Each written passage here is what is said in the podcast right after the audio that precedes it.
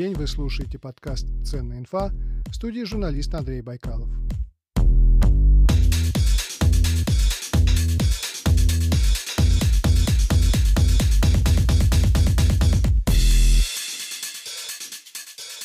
Друзья, хочу рассказать вам об одной приятной вещи. Два месяца назад моя заявка выиграла в конкурсе на освещение Всероссийской переписи населения 2020 года.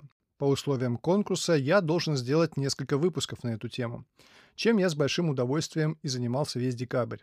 Искал интересную информацию, писал сценарии, записывал интервью со спикерами, историками, экономистами, статистиками. Сегодня первый выпуск, он будет историческим. Начнем с эпохи великого князя Ивана III. Именно ему принадлежит заслуга преодоления удельной раздробленности и создания единого русского государства. И как всякий правитель, Иван III хотел знать, сколько же народу живет на управляемой им территории. Так появились песцовые книги, и это своего рода прообраз первых статистических исследований. Затем нас ждет эпоха царя Алексея Михайловича и подворные переписи, ревизские сказки царя Петра I и немного поговорим о переписи во времена Екатерины II. Таким образом, мы охватим эпоху длиной в 400 лет и посмотрим, как шаг за шагом развивалась статистика на Руси, как менялись принципы переписи населения. Один бы я с этим не справился, поэтому я пригласил в программу доктора исторических наук Андрея Владимировича Демкина из Института российской истории РАН. Андрей Владимирович, первый вопрос. Эпоха Ивана III и Василия III – это время, когда фактически было создано единое русское государство. Государство не может жить без налогов, их надо собирать, но прежде надо понять, с кого собирать и сколько брать. И вот в это время появились песцовые книги, в которые вносили данные о налогоплательщиках, ну, если говорить современным языком. А как все начиналось? Кто проводил перепись? Как это вообще происходило во времена Ивана III? Посылались специальные переписчики. Ну, главным образом, э, это возглавлял эту, скажем, комиссию, которая э, направлялась в какой-то уезд. Обычно это поуездные переписи были. Дворянин, при нем был дьяк или подьячий, э, при них были писцы и, так сказать, другие сопутствующие помощники, в том числе и вооруженные слуги, э, для того, чтобы объехать территорию, заехать в каждое село, в каждую деревню, ну и, естественно, в каждый город. Городские описания – это особая статья, э, сельские описания – особая статья, потому что они могли отдельно заниматься этими вопросами, но в основном сохранились песцовые книги, касавшиеся вот сельской местности. Допустим, приезжают эти переписчики в село, и, соответственно, они собирают сведения о том, сколько дворов в селе, кто владелец двора, сколько э, у этого двора земли, пахотной, э, синокосов, если есть какие-то лесные угодья, все это записывалось, соответственно, по э, определенной методике вот в, эти песов, в эту песовую книгу. И э, затем, э, когда собирались сведения по всему уезду, э, все эти данные э, раскладывались по определенному принципу э, в общую единицу, и эта единица называлась сахой.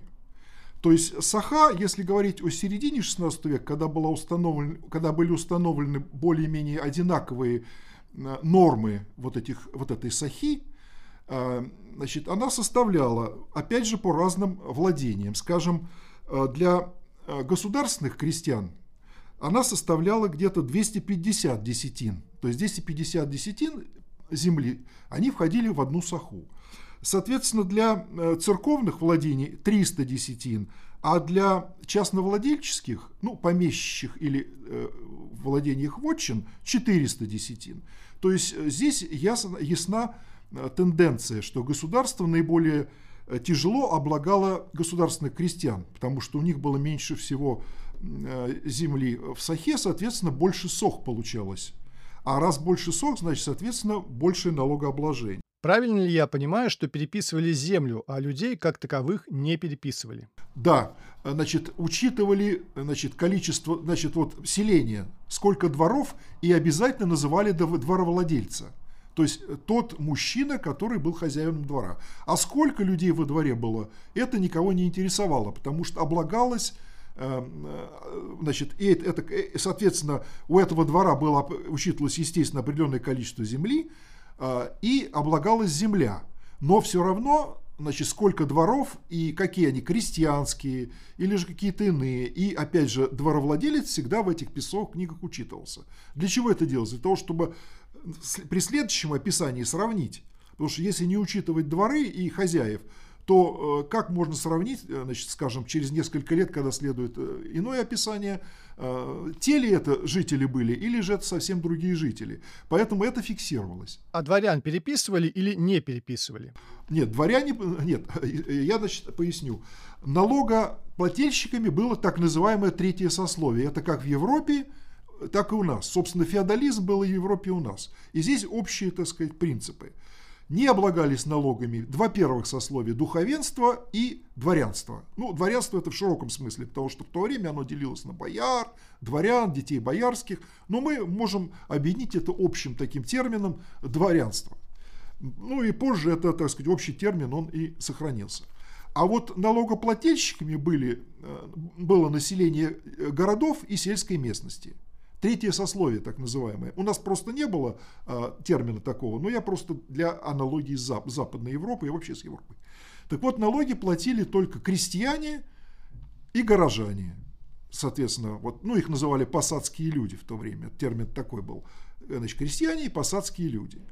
А повторяю, духовенство и э, служилые люди в целом, не только дворянство, я тут еще должен подчеркнуть, существовала категория служилых людей по прибору это были военнослужащие в основном, стрельцы, пушкари, казаки и э, служащие при э, крепостях, их называли воротники, которые охраняли ворота, и затинщики, которые стояли за тыном, так, э, первым, так сказать, линией укреплений крепостных, и, соответственно, при атаке неприятеля они занимались, вот, они, так сказать, отбивали его натиск.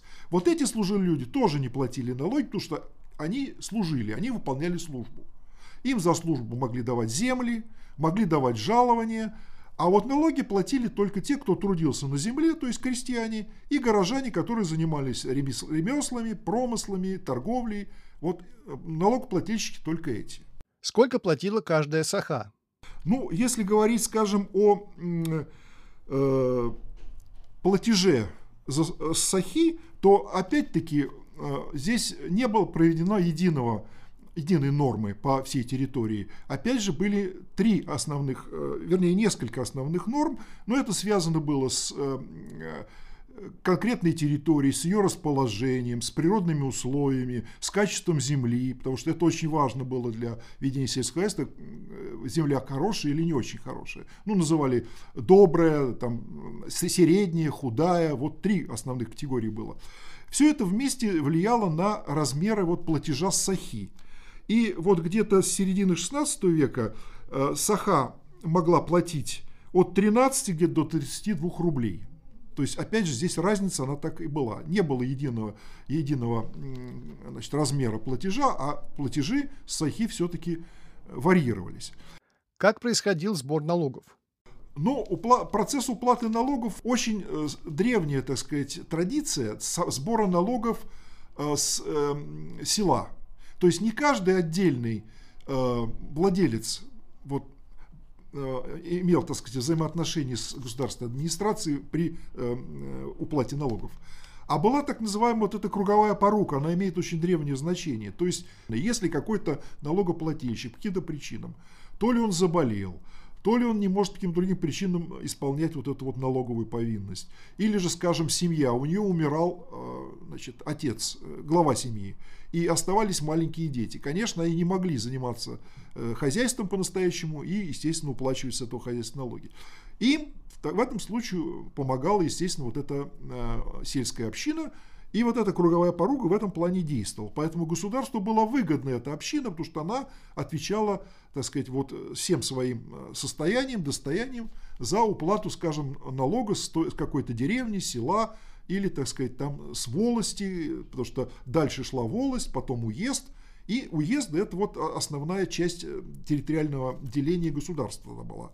Уезд, волость, село, деревня – вот это вот если говорить о сельской местности, ну и город. Город, так сказать, сам по себе был э, значит, э, единицей э, налогообложения. Вот. Как долго в стране сохранялось посошное налогообложение? Ну, с конца 15 века до начала смутного времени, то есть более 100 лет фактически.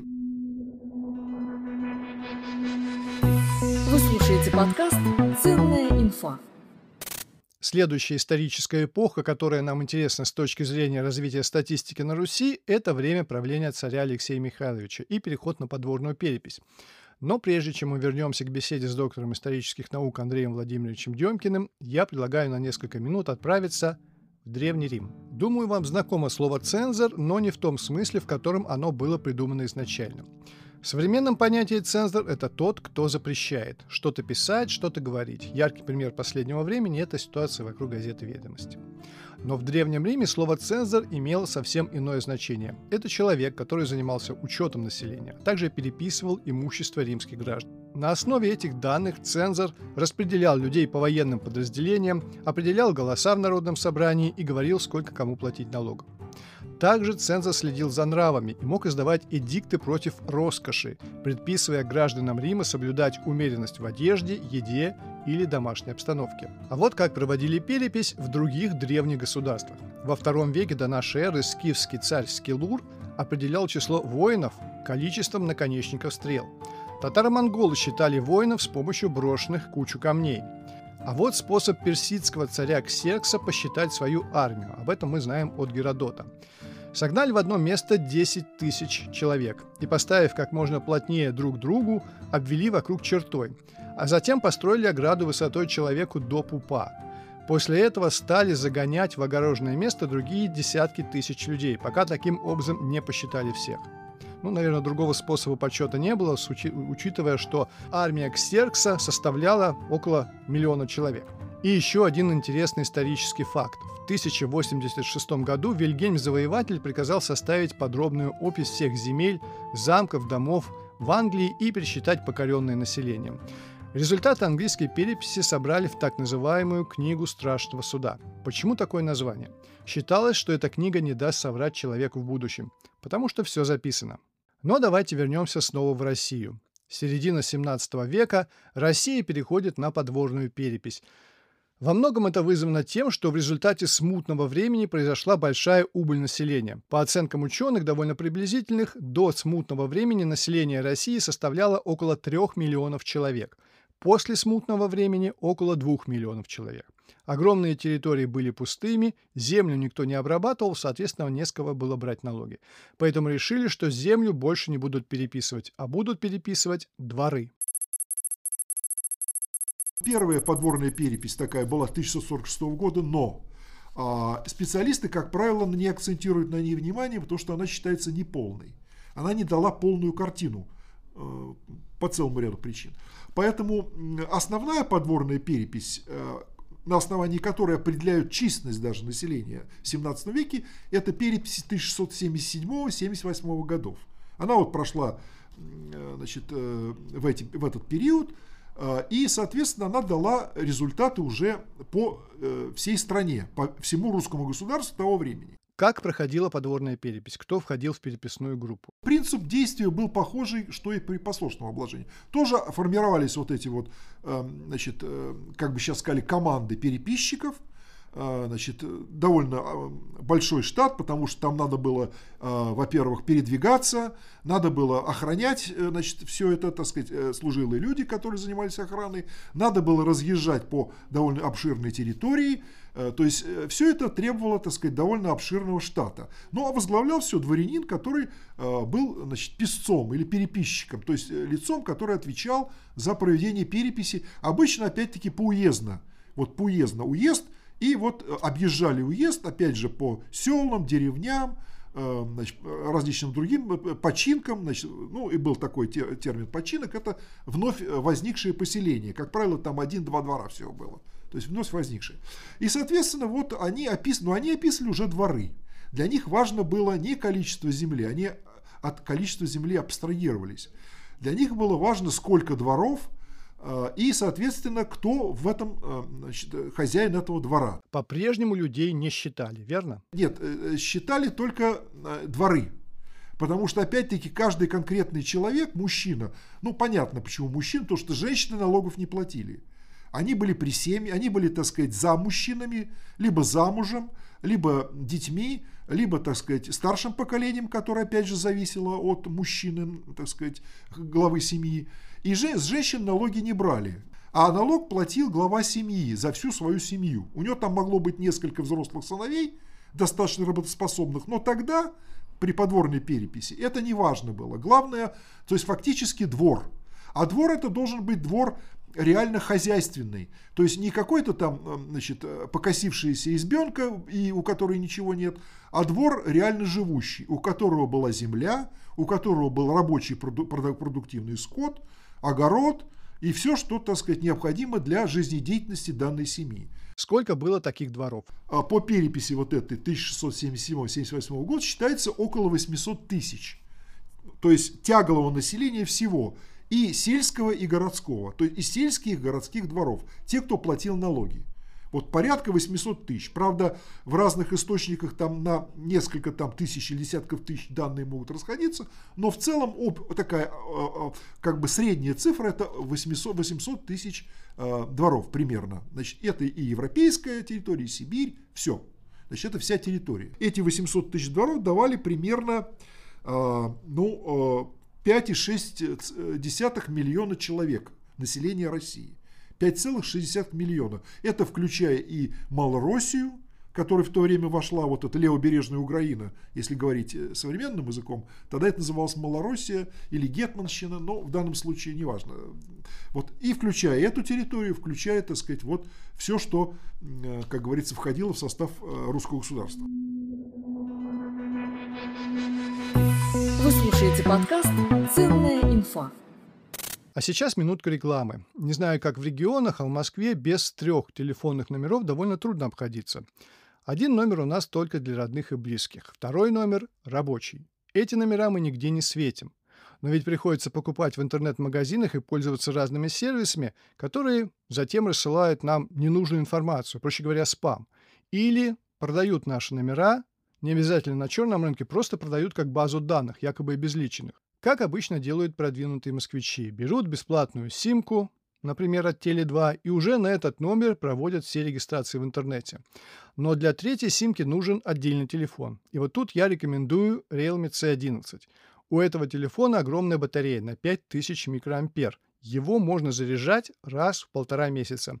Это такой телефон-компаньон, который прикрывает нас от спамеров, от слежки. Лежит себе, не мешает, спокойно работает полтора месяца. Мы этим телефоном не пользуемся, мы только на него принимаем смс от онлайн-магазина.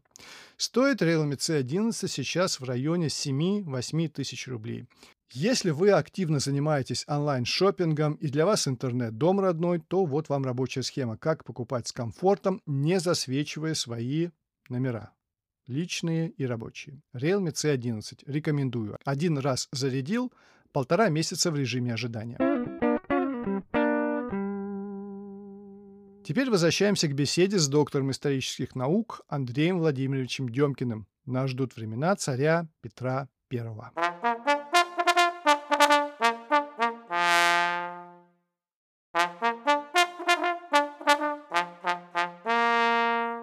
В 1724 году Петр I издал указ о подушной подати. Царю нужны были деньги на содержание армии, на строительство флота и развитие промышленности. Появился новый способ налогообложения – подушная подать. В чем заключалась эта подушная подать? Теперь уже э, подать эту, подать это должен был платить э, любой мужчина – независимо от его состояния, я имею в виду из налогоплательщиков, опять же вот из этой среды налогоплательщиков, сельского населения и городского. Опять, опять же, э, духовенство и дворянство не подлежало налогообложению, как и служилые люди, э, скажем, военнослужащие в широком смысле, они тоже, потому что считалось, что они служат государству, так сказать, э, сами непосредственно, либо на поле боя, либо где-то в гарнизонах, и им даже заплатили жалование, соответственно, за службу. А вот налогоплательщиками были, было сельское, городское население, как это было и ранее. Но теперь налоги должны был платить, основной налог подушную подать, а, каждый мужчина от младенца грудного до ветхого старика. Тут не важно было, какого он возраста, какого он состояния, и где он работает там или где он занимается хозяйством. В данном случае это никого не интересовало. А кто был переписчиком при Петре Первом? При Петре это было возложено на офицеров и команды солдат. Вот, скажем, э, на территории расквартирован был полк, он стоял на квартирах. И в этот момент брали, соответственно, офицеров и команды, определенные солдат при них, которые вот занимались вот этими вопросами переписи. Ну, при них были, конечно, э, сказать, чиновники, которые конкретно записывали все эти результаты в документы, из которых потом делались книги, но реально, так сказать, отвечали за это э, воинские команды, так Петру было удобно, удобнее. А как назывался основной документ, по которому переписывали? Это называлось ревизская сказка. Вот слово ревизская сказка и вообще понятие ревизская сказка, это как раз относится, э, начиная с первой ревизии и до э, последней, до десятой. Ревизская сказка – это опросный лист. А когда, значит, соответственно, те, кто занимался ревизией, приезжали в определенную деревню, они ходили по дворам. И, соответственно, придя во двор, они выясняли, сколько во дворе мужчин. Значит, они записывали их имена и фамилии, а, кто кому приходится, значит, отец, там, брат, сын, дед, это все указывалось, сколько кому лет обязательно указывалось.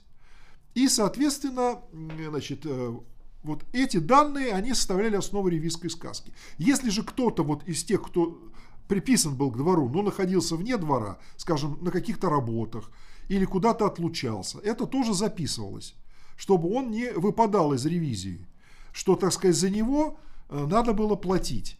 И вот этот принцип круговой поруки, который известен был в древности, он тоже действовал. То есть есть какой-то вот из мужчин, где-то был на работе, или же был болен, так что он ну, встать не мог, скажем, с постели, то за него по круговой поруке вот эта деревня или село должно было вносить соответствующую плату. То есть круговая порука также действовала. Хотя, э, в принципе, платить должен был каждый мужчина. Ну, понятно, что малолетние или там грудные младенцы сами за себя платить не могли. За них платила семья. Или же, скажем, вот по принципу круговой поруки платил, платила деревня, потому что, скажем, опять же, хозяин умер вдруг внезапно, осталась жена и несколько детей, понятно, что она платить не могла, и за нее платила деревня по круговой поруке. Вот. Но каждый должен был платить. И установлена была, кстати, по всей территории единая ставка подушной подати. Ну, вначале она предполагалась 80 копеек с души. Потом э, к 1724 э, году, когда начали собирать эту подушную подать, 8, 74 копейки. И буквально при, через несколько лет при э, преемнице Петра Екатерине I она была установлена в 70 копеек. 70 копеек это много или мало в те времена? Я вам скажу, 70 копеек это достаточно крупная сумма была вот для тех времен. А это годовая. То есть это в год надо было вот этой душе заплатить 70 копеек подушной подати. Но это не все. Я так сказать, э, еще скажу дальше, что дополнительно. Вот 70 э, копеек это основное, подушный пот. Что такое, э, ну, скажем, на рубль можно было купить пуд масла сливочного, скажем, или же, скажем, ну, 8 э, или 10 пудов э, ржи. То есть это достаточно солидная была сумма.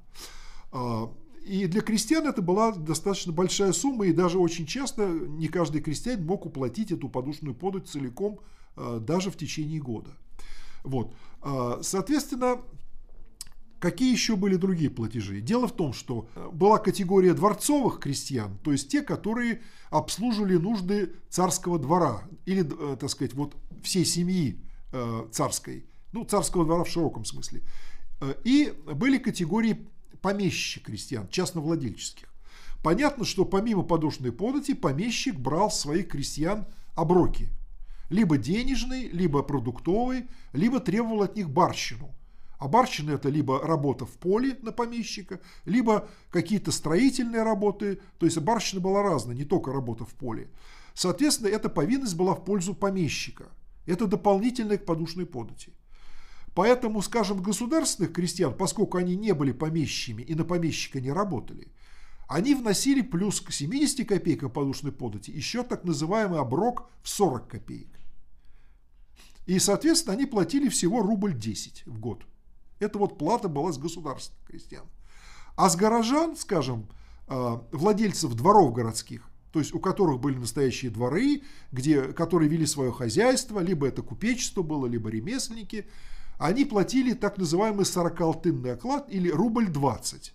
Это вот э, горожанина, но не какого-то там, скажем, наемного работника, у которого ни двора, ничего не было, а именно горожанина, так сказать, хозяина, дворовладельца. Рубль 20. Это вот ставки были э, введены в то время, и они длились где-то, ну, они увеличивались во второй половине 18 века, поскольку там началась инфляция в связи с инфляционными всякими процессами, с э, русско-турецкими войнами при Екатерине и даже еще при Елизавете Петровне, когда вот Россия участвовала в Семилетней войне в Европе, началась инфляция, поэтому ставки начали повышаться там до 2 рублей, до 4 рублей. Получается, что в течение почти 350 лет все переписи были направлены на то, чтобы посчитать землю, дворы, а потом и людей только для того, чтобы брать налоги. Да, действительно, это основная, основная, так сказать, основная задача была, потому что государство без, э, сами понимаете, э, или как говорили, казна, без прихода денежных средств – или же, скажем, натуральные поступления для нужд там, армии или других нужд просто не могло существовать. Поэтому основная задача была собрать налоги. И, э, опять же, чтобы вот эти налогоплательщики еще выполняли определенные нужные казне повинности. Как сам царь Петр относился к ревизским сказкам? Был ли он доволен, сколько денег собирали? Петр I был недоволен, потому что э, стали приходить неточные сведения. Это стало выясняться. То есть повторные, скажем, поездки по этим территориям. И они выявляли э, то, что много дворов утаивалось, много, извините, душ, душ ревизских утаивалось. И в этом были изоляционные помещики. Потому что чем меньше платили их крестьяне, тем больше они могли получить с них своих доходов. Это понятно. Поэтому они старались утаить и э, утаянных душ доходило до многих десятков тысяч в итоге. Поэтому вот эта ревизия длилась очень долго, потому что пытались все время э, вот, выявить вот этих вот утаянные вот эти души. И, соответственно, значит, все время э, количество душ, которые выявлялось, все время значит, корректировалось в сторону увеличения. Поэтому, так сказать, она вот длилась очень долго. А Петр, конечно, был... Да, и кроме того, недоимки. Вот по этой подушной подати и вот по всем этим другим, так сказать, платежам, вот э, по оброченным платежам, скажем, государственных крестьян и по повинностям, были большие недоимки. А, то есть э, денег собиралось меньше, чем э, положено было. Соответственно, вот поскольку армия вела войну, надо было еще, собирали с них еще лошадей в армию, собирали еще, брали рекрутов, рекрутские наборы были, ну, если не каждый год, то через год как минимум. А были периоды войны самые тяжелые, когда каждый год брали, скажем, по одному рекруту с 20 дворов. Это очень тяжелая повинность была. Потом стали брать с 50 дворов. Ну, позже там большее количество дворов при других государях, там а, ситуация была спокойнее. И все эти вот тяготы, они, естественно, вызывали, во-первых, бегство, то есть не столько ревизия сама по себе, проведение ее, сколько результаты этой ревизии, когда надо было платить деньги, надо было выполнять повинности, а, доводили а, определенную часть крестьянства до нищеты или до бедности. И они убегали. Вот это количество беглых. Плюс а, недовольство ревизии, э, потому что э, определенная часть помещиков старалась утаить свои души ревизские, то есть тех крестьян, которые были прикреплены к их э, имениям.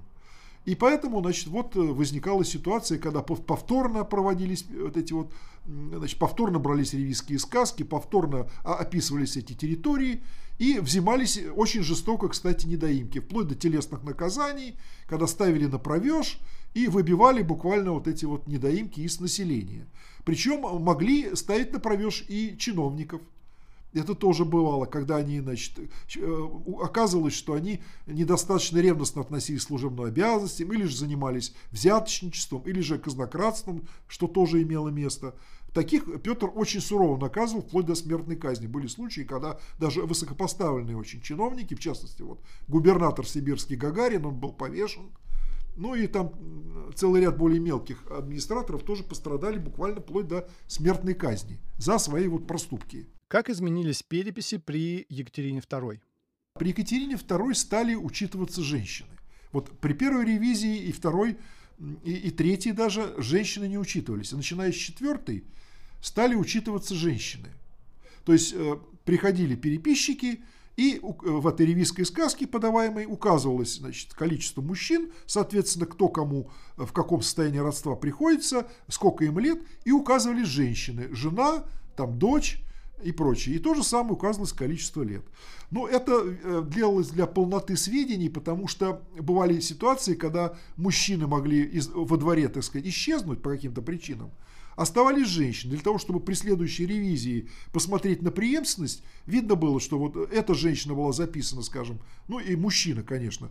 При предыдущей ревизии они же жили, в этом же дворе, значит, при последующей ревизии. И, соответственно, это сравнивалось. Это именно для сравнения, так сказать, вот э, переписи предыдущих, ревизии предыдущих и ревизий последующих.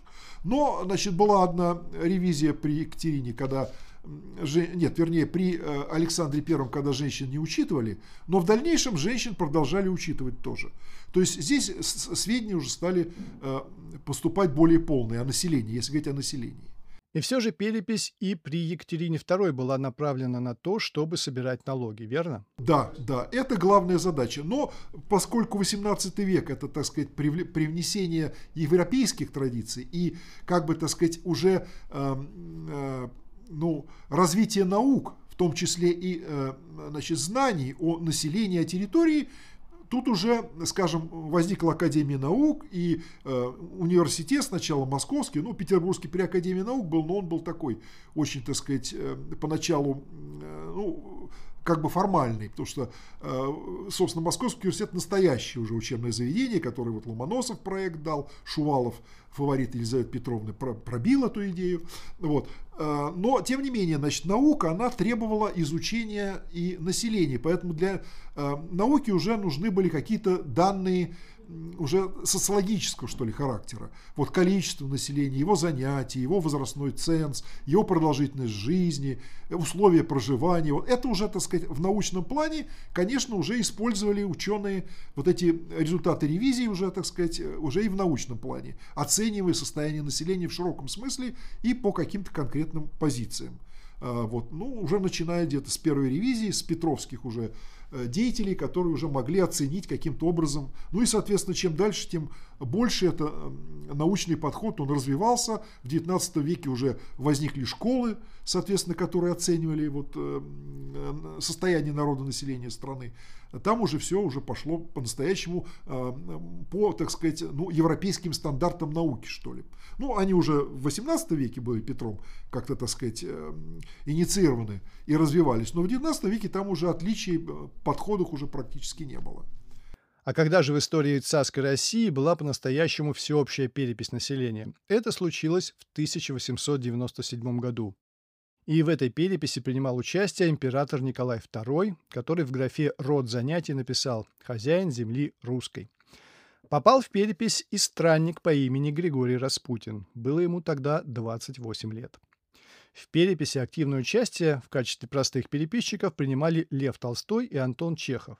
Лев Толстой ходил по самым опасным притонам Москвы того времени, таким как Орженовка, Зиминовка и Волчатник, и заполнял переписные листы.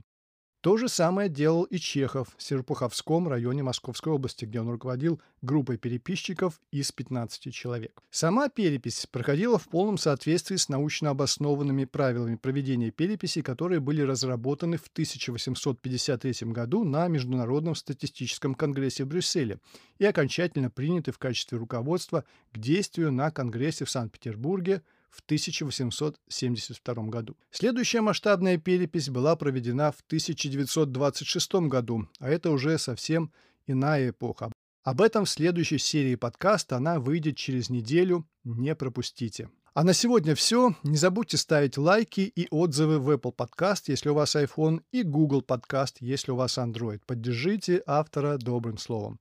Я благодарю доктора исторических наук Андрея Владимировича Демкина за помощь в подготовке выпуска об истории переписи в России. Также выражаю благодарность телеграм-каналу «Первый подкастовый» за информационную поддержку. Ссылка на канал в описании к выпуску.